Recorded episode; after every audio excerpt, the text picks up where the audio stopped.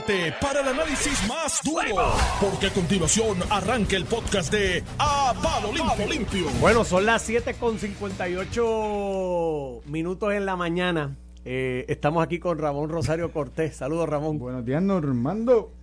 Y mi amigo, digo, Ramón también es mi amigo, porque pues, viste, Sí, ¿por- ¿por qué presentó a Ramón y no ¿Por qué te dices amigo. Ramón y mi amigo Iván? Por eso, Sí. eso, corrió que ambos son No, amigos, porque se mal, ayer después que dice, Ramón dijo, mi amigo Ferdinand Mercado. Ese es comunista. Ferdinand gritó, ese es Normando, ese populete. Iván, y, no, y ayer dije, Iván, y ayer nombraron a tu amigo Ferdinand Mercado y me escribió Ferdinand. Yo, yo también soy tu amigo. Exacto, ¿sabes? ustedes rechazando. y- No estoy diciendo lo De hecho, contrario. Ferdinand Mercado no es mi amigo, fue mi, yo fui su fue tu protegido. mentor, fue fue mi mentor. mentor, Yo, sí, yo sí, salí sí. de abogado. De hecho, me Eh, llamó. a eso me refería, que tienen una... Yo sé no que habían una pasado relación- dos meses, yo estaba en la oficina de él, me dio una gran, aprendí un montón, mi hermano, Sí, un no, montón. Y me dio un break de arrancar en la vida, porque cuando tú decides irte como abogado por cuenta propia, acabo de graduar, eh, esos primeros años, Un abogado extraordinario y por Aníbal Acevedo Vilano es juez del Supremo. debió haberlo Eso es sido. verdad, eso es verdad. Sí, sí. Calla. Mira, esa, esa. Sí, y fue una injusticia Pues mira, porque tenía por- todas, los ta- todas las cualidades y Aníbal por distanciarse de culpa- Sila, Por culpa- digo Aníbal y cinco Por senadores. culpa de Aníbal y por culpa de Sila, que no, la, como gobernadora no, manejó no ese asunto defendió, sí. adecuadamente. Es que, es que desde el principio yo creo que si lo hubiesen nominado para juez asociado en vez de juez presidente, hubiese sido el camino menos, creo yo, no sé. Y pues, eventualmente hubiese llegado a la presidencia, pienso. claro, porque la señora, se me fue el nombre, Dios mío, que me disculpe, Naveira. Naveira eh, pasaba a ser presidente y ya se retiraba después. Entonces Ah, ya él Naveira. estaba confirmado, no hay que confirmarte de nuevo. Pero nada, esos son. Algún día, yo creo que yo creo que Ferdinand, eh, digo, no creo, me consta, él ha estado recopilando sus memorias y demás, y cuando las publique va a ser un bestseller, porque parte Uh, de, sus memorias será ese capítulo, y, y de verdad, de verdad que, que fue una injusticia. Perdimos una oportunidad. ganador escuché pre- al fin José Luis Dalmau te dio la primera entrevista. Desde Normandía. O sea, de- desde, la, Sí, desde después su que habló salida. que en Normandía, que estuvo allí, que lloró en la tumba de dos soldados puertorriqueños, que bueno, ¿verdad? Que le rindió memoria y qué sé yo. Pues aterrizó aquí. Hablar de Eh, distintos temas y oye, tú te llamas Normando, Normandía, Normando, tú te llamas por Sí, Normandía. de- Por ahí viene la Desde cosa. Normandía no volvió aquí a Normando. Mira. este, Era redundante. ¿Y qué te dijo? Yo estaba bañándome en ese momento. Normando Cuando le cayó. la entrevista me tocó bañarme. Normando le cayó como, como pillo de película. Ah, pues me haces el resumen, Ramón, y para beneficio Como de los pillo de escuchas lo analizamos porque justo cuando estaba comenzando me tocaba bañarme, si no, no llegaba a tiempo. No llegaba a tiempo. Me Bueno, tocaba hoy miércoles. Que Pero anoche fui a la placita un ratito y sudé. y- Para los que dicen que, que Normando es un enema solo con uno u otro, hoy, No, yo hoy soy con enema José con- Luis, Sí, hoy sí, no, oye, Normando. todo. soy enema con todos. Pregúntale a Glenda en ocasiones que a dice. todo. ¿A quién? ¿A quién? A Ah, no, no, mi esposa, Esa esa- mujer tiene el cielo, gano. Mira, y eso, Yankee. Hablando de enemas. Nos vemos. Mira, este, de eso escríbeme. Testéame ahorita de lo que sí, me estabas sí, diciendo. Sí, porque siempre se puede hacer algo. Todo es, todo es- pero todo es posible en la vida. Mira, este, nada, vamos a ver. Tienes por ahí la entrevista de José Luis Dalmao. Está la situación de la interpelación. Hoy está el Hoy, inter- hoy a cuento largo. Y fíjate el enfoque que le quiero dar a esta a, a lo de Rafael Machalgo, el, el, el secretario del Departamento de Recursos Naturales que estuvo en la palestra pública por el, por el proceso de deslinde, porque la gente enfoca Machalgo ha sido como para la- para los cuerpos políticos, ¿verdad? Cámara y Senado ha sido como el foco, pero realmente nunca he entendido por qué. Eso Lo- viene de antes. chico. Además de eso, Iván, lo que hace Recursos Naturales es que le certifica o, ¿verdad? o pasa la aprobación del trabajo de deslinde con la zona marítimo terrestre. Cuando usted va a construir cerca de la costa, usted tiene que determinar dónde es la zona marítimo terrestre. ¿Por qué? Porque esa determinación la toma en consideración la Oficina de Gerencia de Permisos para otorgar un permiso. Ok, el- la Oficina de Gerencia y de Permiso, OCPE, la famosa OCPE, te dice, tráeme, que antes era ARPE, tráeme, tráeme eh, la- el deslinde de la, de, la, de la propiedad con la zona marítimo terrestre para considerar si tu construcción está dentro de los parámetros que se permiten. Pues eso fue lo que se hizo en noviembre del, 20, del 2020, o sea, antes que el gobernador actual eh, asumiera como gobernador. Y en ese sentido, Y, y paréntesis, se hace como parte de un proceso para reconstruir algo que ya estaba, ya estaba construido, que ya tenía los permisos. Pero al final del día, el, el enfoque en Machaco es el que yo nunca he entendido, porque eh, de- primero que no es el que otorga el permiso, él le dice a la oficina de gerencia y permiso, ¿verdad? Mira, en la zona marítima terrestre llega hasta aquí, tú determinas dónde empieza la, la construcción. La oficina de gerencia de, de permisos, luego de evaluar el caso, concedió un permiso para reconstruir, como tú dices, Eh, o sea que la razón por la que hay una construcción ahí es por una acción administrativa que hace la, la Oficina de Gerencia de Permisos, considerando entre otras cosas que es una cuestión para reconstruir algo que estaba construido. Pero voy más allá. Recursos naturales. Machargo es el que le dice a la Junta de Planificación, verifica si esta franja de vigilancia que tú tienes que dejar entre la zona marítimo terrestre y la construcción se cumple. Y por eso es que empieza el proceso de revocar un permiso.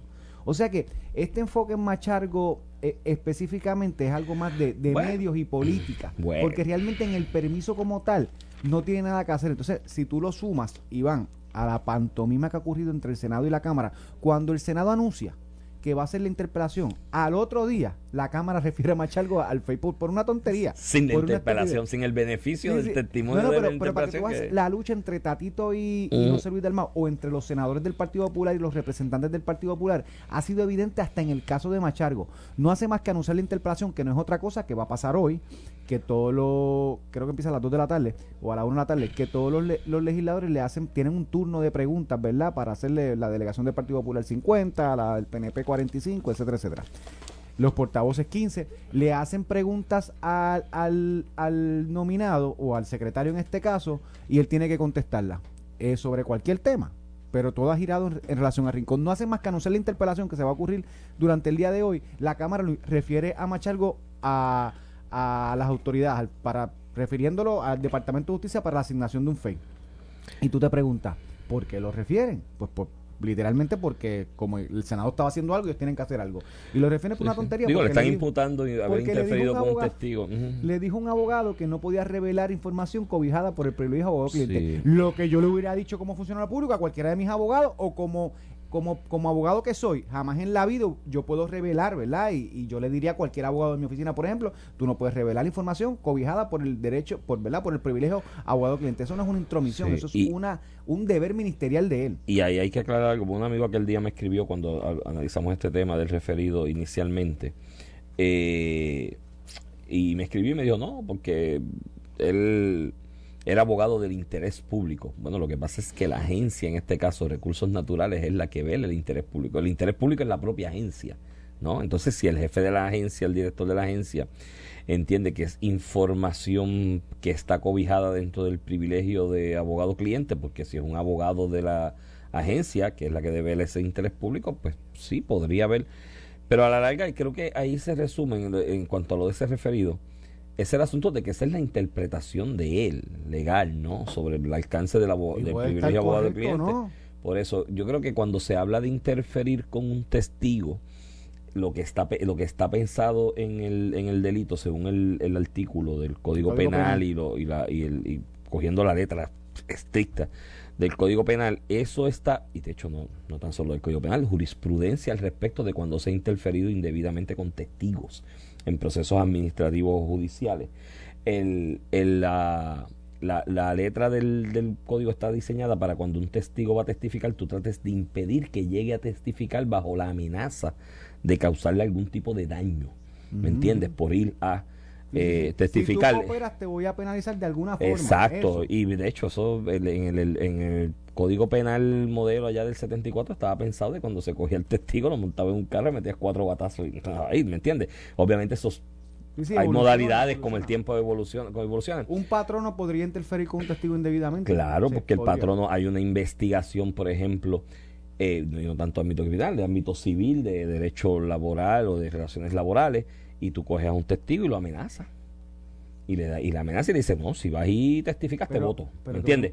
entonces acá acá lo que se dijo fue mira hay un privilegio abogado cliente pues si la persona difería o disentía o el cuerpo a donde él iba a testificar que creo que era en la legislatura en unas vistas que hubo en la cámara entendía que esa apreciación no era correcta lo, lo que conllevaba en ese caso la situación era ir al tribunal y pedirle al tribunal que el tribunal le diga a esa persona que testifique y que el tribunal aclare lo que han hecho siempre lo vimos lo vimos con el caso de Luma. De hecho en el caso de, de recursos naturales este Tatito Hernández volvió a radicar una demanda para pedir información al, Departamento de Recursos Naturales porque que no se la conceden. O sea que ese es el vehículo que siempre se ha utilizado en los cuerpos legislativos.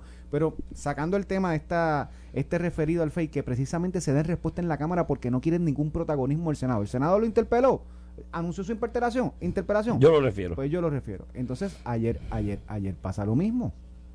Eh, Tatito anuncia que va al tribunal para pedir información. Eh, justo el día antes que el Senado lo va a interpelar. Entonces tú dices, pero ¿y qué guerra es esta?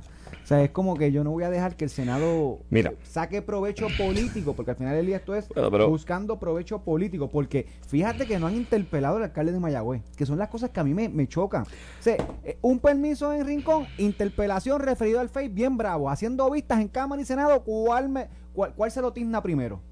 En, en el caso, en el caso de, en el caso de en el caso de Rivas, en el caso del- del- de, José Rodríguez, de- eh, alcalde de Mayagüez, que perdió 8 millones del municipio, que hay un esquema eh, que, que defraudó al municipio, que por lo menos hay una negligencia de alguien en el cumplimiento del deber porque se perdieron 8 o 9 millones de pesos del municipio y se han puesto en colateral y en peligro un montón de propiedades vitales a nivel de salud y deportiva del municipio de Mayagüez. A ese no lo citamos, a ese no le hacemos una vista, a ese no lo deponemos, a ese no, No, lo hay que, hay que dejar que los falta de procedi- respeto. Hay que dejar que los procedimientos continúen. Digo, aunque en el caso del alcalde de Mayagüez, si yo fuese abogado de él y me lo citan a la legislatura interpelarlo, yo abogo por el derecho a no autoincriminarse, porque si le allanaron la casa y le allanaron la oficina, es obvio que hay una investigación criminal en curso en la que él es tarjeta o puede ser tarjeta. Yo no era de este objetivo, ¿no?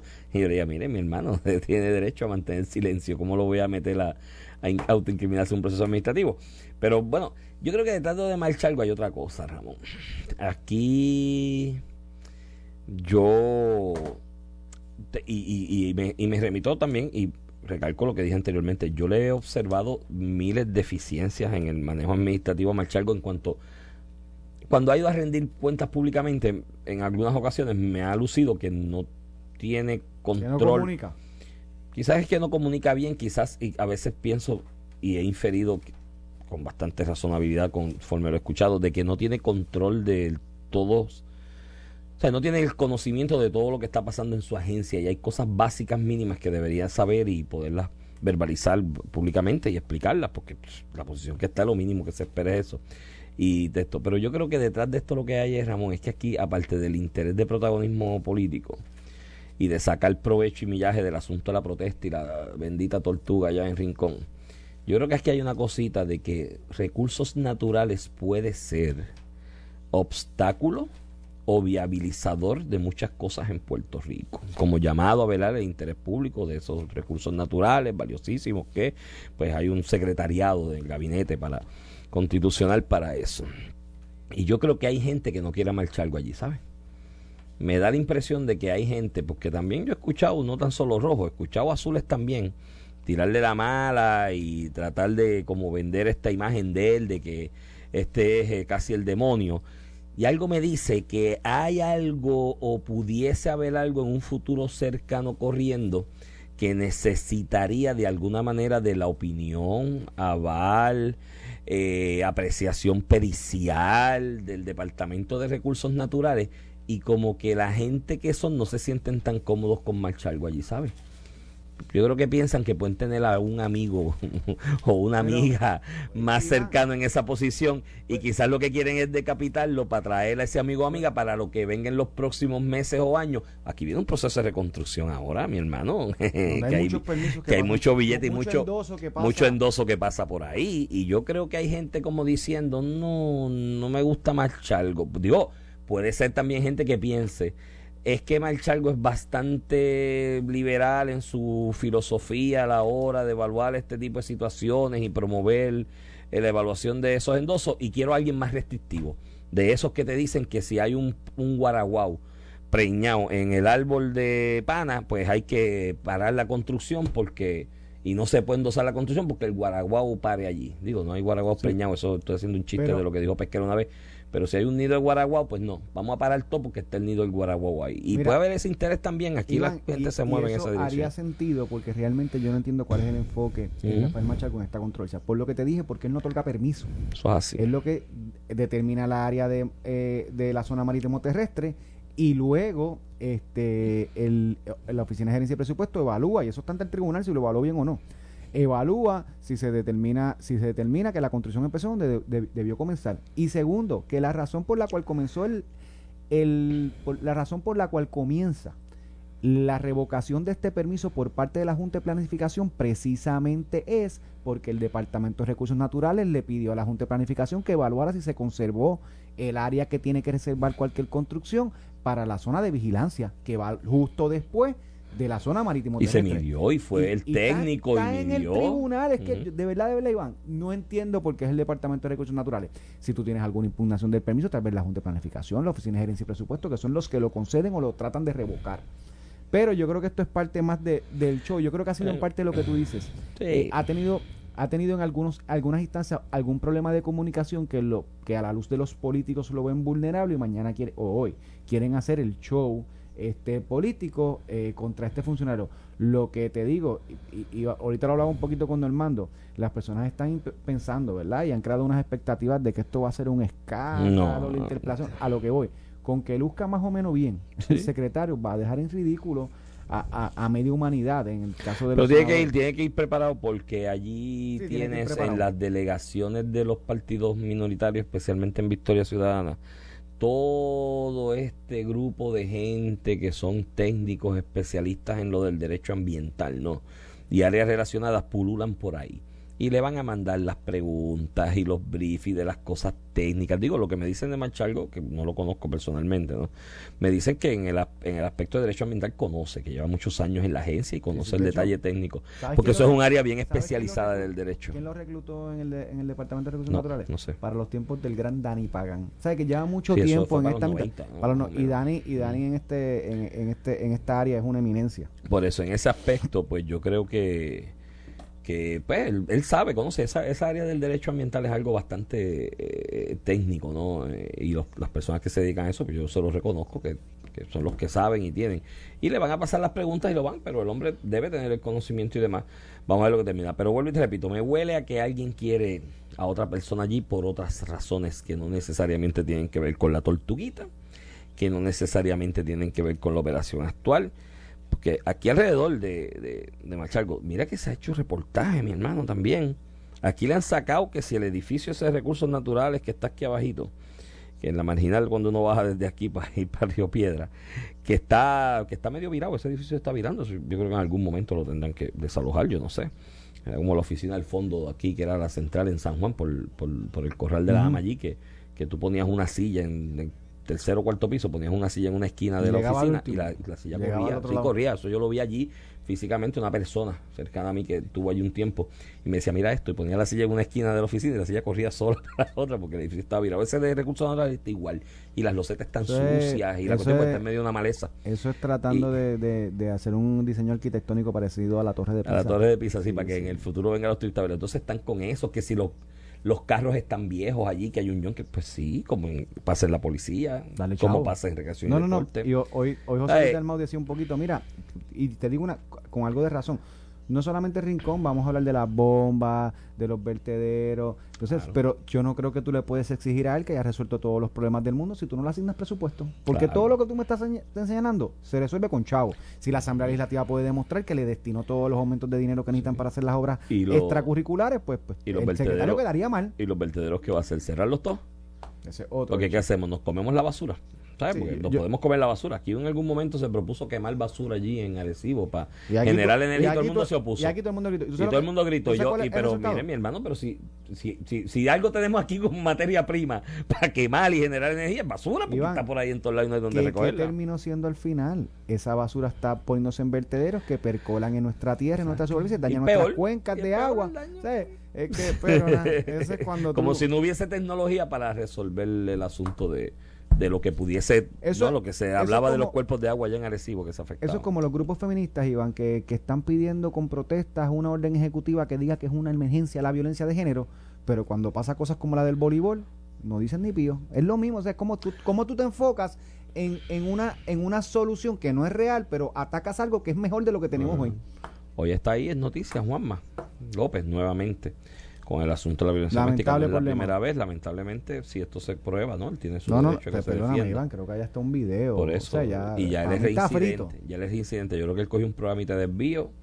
Esa sobreseimiento se archiva esa, esa sentencia o resolución es única y exclusivamente a los efectos de reincidencia. Y pues la sacarán, la desempolvarán y pues el pobre Juanma, digo, pobre. Bueno, el pobre no, se lo buscó. ¿Qué, qué lo te puedo decir? Pero es que ese, es que, digo, Ese es nuestro sistema. No, no, y volvemos a se va, va a cogerse unos añitos, igual. va a cogerse unos añitos de cárcel, con toda probabilidad si eso se evidencia, ¿no? Eh, y hay unos videos, hay unas fotos ahí que son bastante, eh, eh, o sea, hielen la retina cuando uno la ve. Y cuando digo el pobre no es porque me dé pena, o sea, si, si lo hizo, lo hizo y que pague. Pero que es lo que estábamos hablando aquí el otro día, un grupo de gente en nuestra sociedad que por la falta de educación formal, de que no han tenido unos patrones y unos modelos eh, eh, familiares adecuados, pues piensan que una mujer es mi posesión, que yo le puedo dar a golpe y ¿me entiendes? Sí, sí, sí. Eh, y, Y- pues no, no, y- no, no se ha hecho nada, lo hemos echado a mondongo, este muchacho lo cogieron, jovencito, ponte unos guantes, tú tiras puños bien, pegas bastante y vamos a ser chavo. Y ahí escuché a Luis Callejas que dijo que estaba pelado en este momento. Así que estos jóvenes alrededor de ellos, el dinero que entra no es para ellos nada más, hay 20 gente alrededor. Sí, sí, la gente piensa, Que "Ey, cobra de firmó, eso". firmó una pelea, que el caso de Ujú. Juanma este Range, ¿verdad? Firmó una pelea por 1.5, 2 millones de pesos. Ahí hay de que eso, repartir. De eso le pueden tocar 500 mil. Sí, y, y es una pelea al año, o sea, con todos los gastos que puede tener esta, esta cuestión de estar viajando y, y peleando y Sí, entrenando. sí. Pero, Iván, injustificable, olvídate de eso. Así No que, y- pero no he visto a las feministas tampoco apoyar a la, a la joven, ¿sabes? No, no, porque no, porque Juanma no es político. Si Juanma fuera PNP y funcionario público. Todas marcharon. Ay, bendito, Iván. Mira, mira, el caso, Iván, y es que tú me, tú me tocas los temas que a mí me molestan. te cuco, te No, cuco. chicos, no me hagas eso que es temprano y me Te sube la presión. Las expresiones de Sara Rosario del Copura, ¿ayer las escuchaste? No leí Tengo- algún, algo que puso esto el Vázquez Muñiz. Te- algo sí, Héctor pero esas son las expresiones Esas fueron todas las que hizo. Eh, tengo, Ten- mucha, tengo muchas opiniones que decir, pero no puedo por mi posición. Una No, cosa así. Eso es como, la, como las disidentes. Ah, Eso es como las disidentes. es una la- barbaridad porque, porque tu opiniones. COPUR, el Tribunal Arbitra- Arbi- de Arbitraje eh, Deportivo, el TAT, ya validó la acción de la federación. Sí, sí. Tú puedes decir, estoy en contra de eso, eso hay que No, modificarlo y si el reglamento dice lo puedo cambiar. Puedes decir tantas cosas que tú... De hecho, si alguien tiene pertinencia para hablar del deporte y del derecho a la mujer, es la presidenta del COPUR, que es mujer. Bueno, ella puede, eh, por eso ahí es está el asunto. Ella puede abogar y decir que, alegar que como esto hay otros foros superiores de lo que decide el TAT a nivel internacional Ajá, de apelar, que a lo mejor una opinión de ella puede. Pero que si ya no, ella no tomó la determinación, la tomó el tribunal arbitral. No la O sea, tomó que, el ella puede, el que ella puede decir en preparación para la próxima eh, de, para, para el próximo evento deportivo de la Federación de Voleibol Femenino ese reglamento lo tenemos Bueno, que revisar si es no así tan solo ¿Qué el tiene que voleibol, ser? ¿cómo mira. ya no se puede solidar- solidarizar? no tan solo el voleibol femenino, todos los deportes federativos que de alguna manera las federaciones, aunque sean autónomas, están afiliadas al COPUL y hacen lo que el COPUL le dice porque el COPUL le manda chavitos de lo que recoge del Estado. Ella puede establecer ya desde ahora establecer como política pública que va Una- a ordenar a todas las federaciones que revisen instrucción- reglamentos para el asunto Una de la del. COPUL y mira, Sí. aquí todo el mundo si quiere coger chavos míos tiene que seguir esto, eh, Eh, eh, pero estos lo que pasa es que cuando tú tienes Calla, una- un Iván, organismo calla. como el COPUR que permite que la fe- en las federaciones se discrimine, como en este caso por una persona que estaba embarazada con impedido, que se Que que con pasan ellos, también. que pasa a cada rato y mira para el otro lado. ¿Me entiendes? Pues ¿qué, qué, qué fuerza moral tiene. Entonces, es lo que yo dije el otro día. Si tú coges chavo el dinero y exiges, aquí hay, aquí hay como una docena de leyes o trece leyes, eh, no me acuerdo el número exacto, que designan dinero automáticamente al COPUL. ¿No? Aquí hay que si del fondo de la lotería un tanto por ciento, que si una tablilla conmemorativa que va tanto por ciento para allá, que si el malvete va tanto para allá, que si de tal cosa va tanto para allá. Pues si tú estás cogiendo ese dinero del Estado, hay unas normas sociales de imperativo moral que hemos adoptado como sociedad, como es la protección de las madres obreras, que lo menos que tú puedes hacer es adoptarlas también, pues si que está financiando el Estado prácticamente. No, pero Iván, no, no tengo Igual que comentario. en el caso no, del impedido. No tengo comentario. Mira, si tu puesto te impide reclamar algo tan importante como eso, pues tú tienes que renunciar a ese puesto. Imagínate. Eso es así. Mira, en los próximos dos minutos pueden llamar al... ¿Cuál es el número? A mí siempre se me olvida, póngalo aquí. 758, ¿qué? 587230 es la hora de ganar. Pueden llamar al 787-758-7230 porque es la hora de inscribirse para el sorteo de una de tres plantas de AKM Power System con certificado de 150 dólares de gasolina de EcoMax. Pero eso no es todo. Aparte de inscribirte para el sorteo en la mañana de hoy, usted puede llevarse hoy un certificado de gasolina de 30 dólares si contesta correctamente la siguiente pregunta y se inscribe. Y está inscrito participando para la planta y con los 30 pesitos. Y oye, y aquí en Apalo Limpio damos suerte, ¿viste? el sorteo del viernes fue una señora que llamó aquí a Palo Eso Limpio el de Santa Isabel, así que apúntese. Y voy a hacer la pregunta porque ya están, ya, ya están las líneas llenas. Todo el mundo pendiente, papá.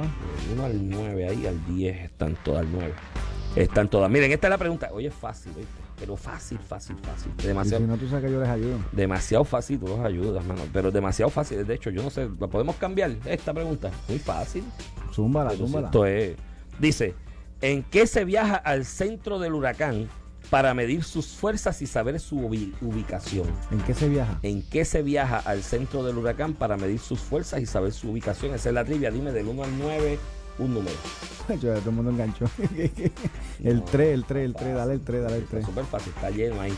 El 3. Dale, vente, maestra, la 3. Supongo que no es un carro, ¿verdad? Bueno, no, no pasa el carro. una, Bueno, una motocicleta no puede Buenos ser. días. ni en las motoras de Ray Charlie tampoco. Buenos días, ¿con quién hablo y de dónde? Buenos días. Sí, Con buenos días. Rosado. Rosado de Mayagüez. Rosado de Mayagüez, de antes, del otro extremo De de la Mayagüez. isla. ¿Cómo están las cosas allá en Mayagüez? Está Mucho calor. eso allí. Todo bien, gracias a Dios. Pero mucho calor, ¿verdad? En Mayagüez. Me dicen Sí, que estos sí. días ha estado. Mucha humedad. Sí, mucha humedad y el índice El de calor índice se siente calor bien alto. bien Sí, alto. sí, ¿no? y, Y en- yo- en la alcaldía está más alto todavía la No, temperatura. en la alcaldía está- No, no están tranquilos allí. Todo va a Mira, estar bien. eh, todo va a estar bien. Mira, Rosado, eh, la pregunta, ¿tú sabes la respuesta? ¿En qué Ujú, se viaja al centro claro. huracán para ver sus fuerzas? Dime en qué. Claro, ¿En en qué? el avión, un cazahuracanes. Eso es así, te, lo acabas de, te acabas de quedar inscrita automáticamente para el sorteo de una de las tres plantas de AKM Power System Gracias. y eh, automáticamente te ganas ya 30 pesitos hoy de gasolina Ecomax. Mantente en línea Rosado para que los muchachos te cojan la información para que ya el día del sorteo estés ahí en la tómbola. Y mira que estamos con suerte aquí en Apalo Limpio. Ojalá te la ganes tú y cuando se vaya la luz, llama para que nos deje un cuartito por allí para coger el aire. Vamos a la pausa y breve. Estás escuchando el podcast de A Palo Limpio de Noti1630. De regreso aquí a Palo Limpio por Noti 1630. Este es Iván Rivera quien te habla y acompaño, como todas las mañanas, al licenciado Ramón Rosario Cortés y Valiente. Ramón, Iván, y redondeando Mira, antes de, antes de coger el otro tema, déjame enviarle un saludito a los estudiantes de salud pública de la Escuela San Juan Bautista de Cagua, que estuve el otro día en una clase de ellos, de invitados, y un grupito de jóvenes bien Muy talentosos ¿Y qué hacen falta? y que hacen falta, bien echados para adelante, bien conscientes, pues más o menos eh, hablando de, sobre política pública y legislación relacionada a la salud, y bien interesados, o sea, se nota un compromiso, así que muy orgulloso de esos jóvenes y saludos a ellos. Muy bien.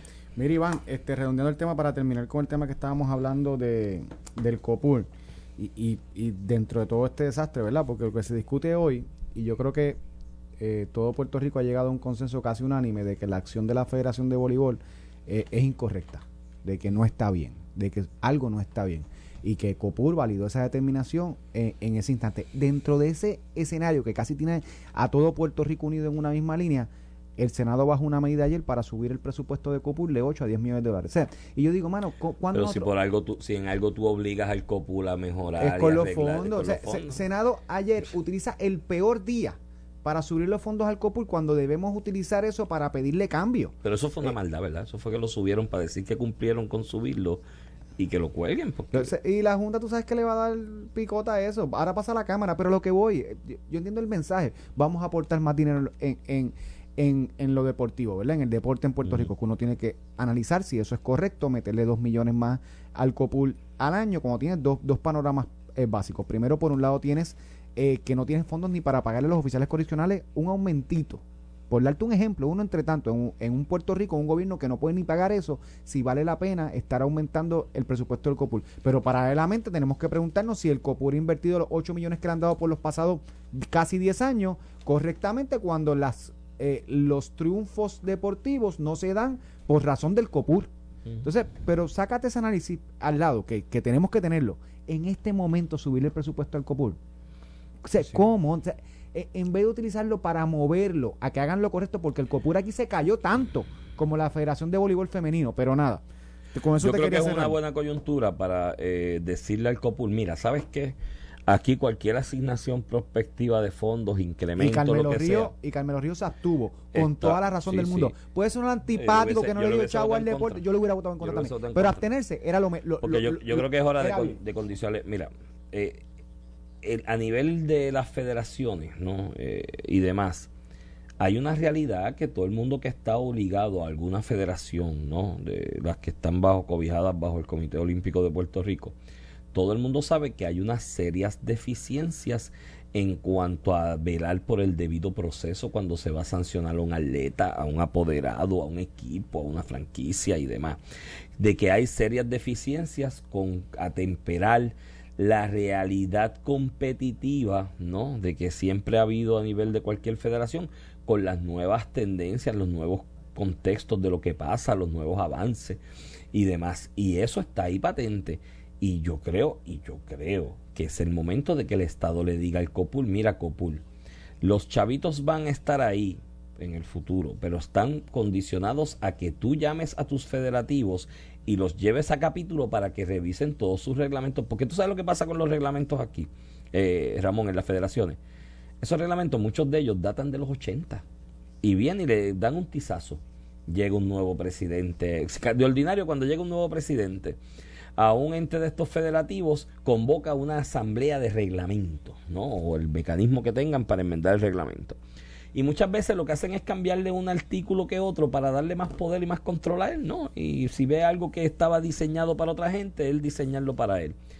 Y, pero pierden la valiosa oportunidad de revisarlo a fondo. Y empiezan, mira, los tizazos, y los tizazos, y los tizazos. ¿Por qué? Porque eh, de lo que se está diciendo con lo de la Federación de Bolívar aquí, que hay una política de, de, de, de, para las mujeres embarazadas y las jugadoras embarazadas. Sí, hay una política para las mujeres embarazadas respecto a la reserva. Está embarazada, yo no la puedo contratar embarazada para esta temporada, sigue siendo reserva mía hasta que dé a luz y sin yo perderla como reserva puedo escoger otra y traerla por ella mientras ella sigue siendo. Para eso es que está, pero algo tan obvio en los avances y cuando estamos hablando de igualdad entre hombre y mujer, de que tienes la posibilidad de un embarazo y que sea de alto riesgo, no tienes nada revisado en el reglamento. Sí, Cuando aquí hay una ley de madres obreras, como te dije el otro día, si no cubre una mujer embarazada, que sea un embarazo alto riesgo, que no haya posibilidad, de acuerdo a su realidad de trabajo, de darle acomodo razonable, si no le cubre, el seguro Sí. le cubre. Mira, Iván, es una barbaridad que, un de- que, ¿verdad? que si tú quieres promover que las mujeres se inserten en la sociedad, incluyendo no solamente en el ámbito laboral, en el ámbito deportivo, es una barbaridad que tú penalices a una mujer por tomar una determinación eh, que suelen hacer las mujeres y los hombres también, tener un embarazo, tener una criatura, tener un niño. Este, pero más allá de eso, de como política pública es una barbaridad, es que la lectura del reglamento, cuando dice lesión sin, sin definirlo, pudo aguantar tanto del COPUR o de la Federación de Voleibol y decir, tú sabes qué, esta persona está, está cobijada porque tiene, eh, exponerla a jugar este, la expone a un riesgo a su vida, a la vida de la criatura. Pero anyway, mira, saliendo de ese tema, de que no te voy a hablar más de eso porque me, me- me molesto. Me molesto en parte también por la gran hipocresía de ciertos sectores. Sí, Eh, ¿Dónde están los grupos estos que defienden? tan- o sea, eh, se ponían carpas, hacían manifestaciones, paraban el expreso, el- la, la vía tránsita de personas inocentes, que no tienen nada que ver, para que se emitiera una orden declarando emergencia nacional por violencia de género. Pero cuando se da una, un ataque específico contra la mujer, ahí callan todas. No están las colectivas feministas, No. los grupos estos matria, pares, una mujer, una mujer afroamericana, que es una profesional La propia deporte. presidenta de la COPUR, de COPUR, Sara Rosario, que es mujer.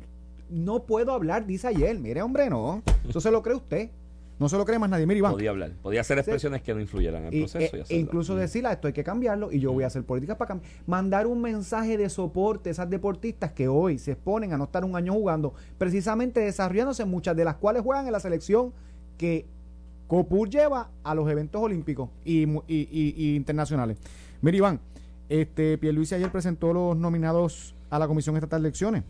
El juez superior Jorge Rivera Rueda y Eduardo Figueroa Vázquez. También ayer se confirmó, y los temas quiero entrelazarlos, se confirmó a Edwin Mundo y a Ferdinand Mercado como los, en el Senado, como los miembros eh, de la Junta, ¿verdad? Designados de la Junta de Redistribución Electoral que establece la Constitución de Puerto Rico, que establece que tienen que ser dos personas nombradas de distintos partidos. Entonces, ayer, tanto con el nombramiento de estos jueces a la Comisión Estatal de Elecciones como con el nombramiento de Ferdinand y Edwin, eh, Victoria Ciudadana, el PIC, Vargas eh, todo el mundo, los partidos minoritarios, bien minoritarios porque no tienen comparación, solamente tienen puestos por acumulación en la legislatura, no tienen un distrito gano. a pesar de que muchos de ellos compitieron. Eh, se quejaban de que eso eh, de que eso es amarrar el bipartidismo y que eso no Belcapito decía los que nombraron no me representan y a quién vamos a nombrar porque si tú nombras uno el gobernador no porque él quiere la constitución le dice y siempre ha sido así desde el 52 para acá cada 10 años, empezando el 60, el gobernador tiene que nombrar dos personas de distintos partidos. Y como política pública, ¿quién va a nombrar al gobernador? Entre el Partido Nuevo Progresista y el Partido Popular, le gusta a quien no le gusta, hay 65% de nuestro electorado. La gente votó en la pasada elección, que ha sido lo más bajo, 65%. Pues esas personas que nombra el gobernador representan a la gran mayoría del pueblo de Puerto Rico. ¿Cuál es la opción? ¿Nombrar a alguien de Victoria Ciudadana? Pues el 85% de la población, el 86% de la población no se sentirá eh, eh, representado con esa persona que designe Victoria Ciudadana o que sea del partido de Victoria Ciudadana. Entonces, llega un punto que la queja es esto, esto enfoca el bipartidismo. Mire, usted enfóquese en ganar una elección, porque tener un puesto, dos puestos en la, con, por acumulación en toda la isla compitiendo, no en igualdad de condiciones con los partidos eh, mayoritarios, por decir el PNP y el Partido Popular, que postulan seis personas, ellos postulaban dos. Uno. Ah, para que acumulen todo el Para que acumulen todo Usted elige uno por acumulación. Si tú pones seis, si ellos ponen seis por acumulación, ninguno entra. Por dar un ejemplo, eh, William Villafañe, que fue el legislador del PNP que más votos sacó en la elección, eh, eh, en la elección general. William Villafañe se dividió todo Puerto Rico en seis y él acumulaba en una sexta parte de Puerto Rico. Los de Victoria Ciudadana y los otros que eran uno como Vargas Vidó, Proyecto Dignidad, o eran uno en todo Puerto Rico, no entre seis, o eran dos en todo Puerto Rico. O sea que usted gana un escaño por acumulación en cierta parte porque no compitió en igualdad de condiciones con los demás partidos. Entonces, decir ahora que porque nombraste uno de los que más votos que sacó y ganó distritos representativos, eh, eh, no me representa, yo se la viro al revés y, el, y tú no representas el 86% de la población. Mira, para ir cerrando en, eso y lo, lo, podemos coger ahí mismo mañana, muchos de los que están allí con Victoria Ciudadana, más de una ocasión, este servidor, este les ha señalado que la, el diseño bipartidista en Puerto Rico no es por voluntad de la gente, es por diseño constitucional. Si ellos quieren cambiar eso, que pues, ponganle el proyecto de enmienda de constitución. Pero la pereza a veces. Eh, Mira, dejamos ahí a Alex. Que Alex tiene invitados. especiales. Manténgase en sintonía y nos escuchamos mañana aquí en A Palo Limpio. Esto fue el podcast de A, Palo Limpio de Noti1630. Dale play a tu podcast favorito a través de Apple Podcasts, Spotify, Google Podcasts, Stitcher y Notiuno.com.